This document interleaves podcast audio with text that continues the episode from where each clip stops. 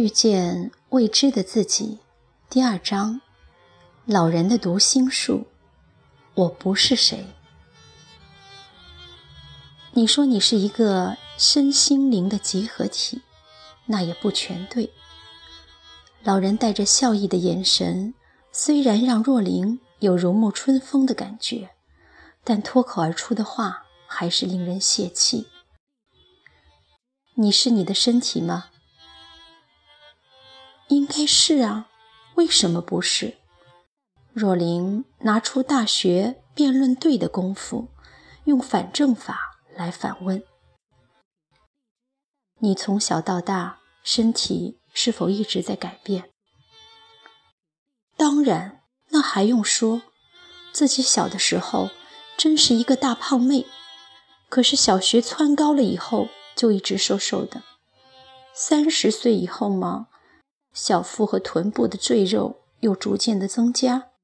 唉，人生真是无常。况且，其实他看过报道，我们的细胞每隔一段时间，大约七年吧，就会全部的换新。诚然，我有一个身体，而我并不是我的身体。而你所谓的心又是什么呢？老人打断了若琳的思绪。其实他已经开始想减肥的事儿了。嗯，就是我们的头脑呀，包括知识、思想、情感这些吧。若琳含糊的回答。那我们试着从另外一个角度来看吧。老人转了个语气。你看得到你的思想吗？你感觉到你的情感、情绪吗？他好像又在设陷阱了。这，这是什么意思啊？若琳不解。那你自己来检查你的回答是否正确，我来教你。老人说：“现在，闭上你的眼睛。”老人的话带有磁力和一份威严，若琳照做了。什么都不要想，让你的头脑暂停几分钟。老人说完，就也宁静不动了。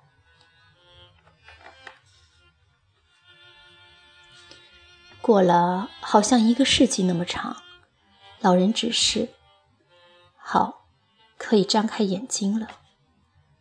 若琳皱着眉头打开眼睛。怎么了？老人明知故问。根本不可能停止头脑什么都不想啊！若琳抗议。是的，老人微笑着点头。那你都在想什么呢？若琳红了脸。不好意思地说：“他在想，老人是不是邪魔歪道，还是什么怪人？自己在被他指使做这些莫名其妙的事儿，也不知道反抗。你看到你的思想了吗？”老人理解的不再逼问他想什么了。是的，若琳承认。那你的感觉又是什么呢？有点古怪，有点不安。若琳老实的回答：“是的，你可以感受到自己的感觉。”老人点头，然后意有所指的看着若琳：“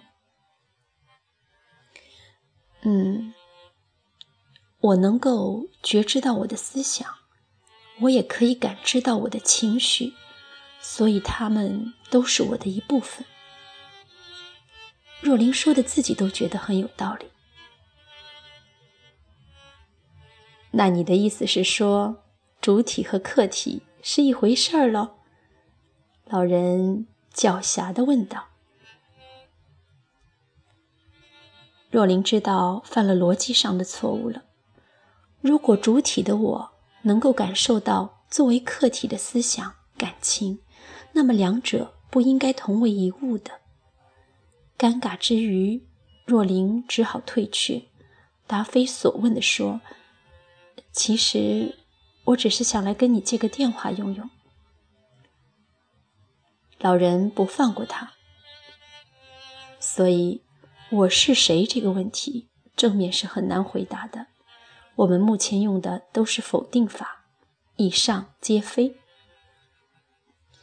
若琳突然福至心灵的发现：“咦，你怎么没说灵魂呢？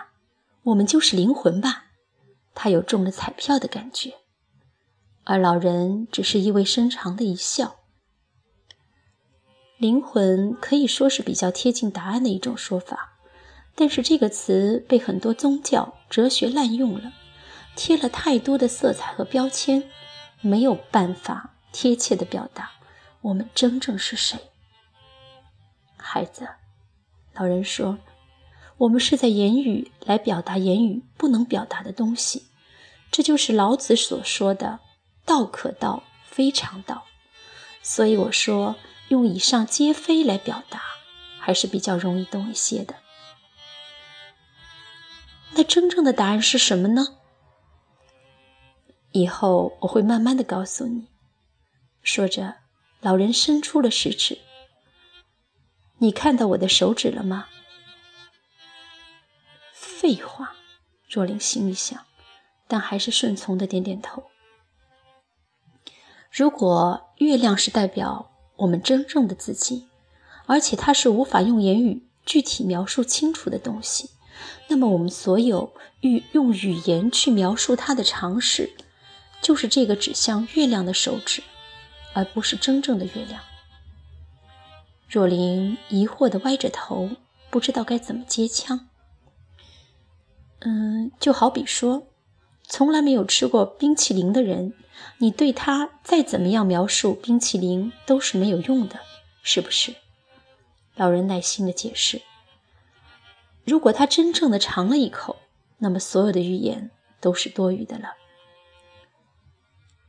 若琳有点困了，真的不知道老人为什么拉着她说这么多令人困惑的话。他瞥了一下四周，要命了，这老人像是一个隐居的高士。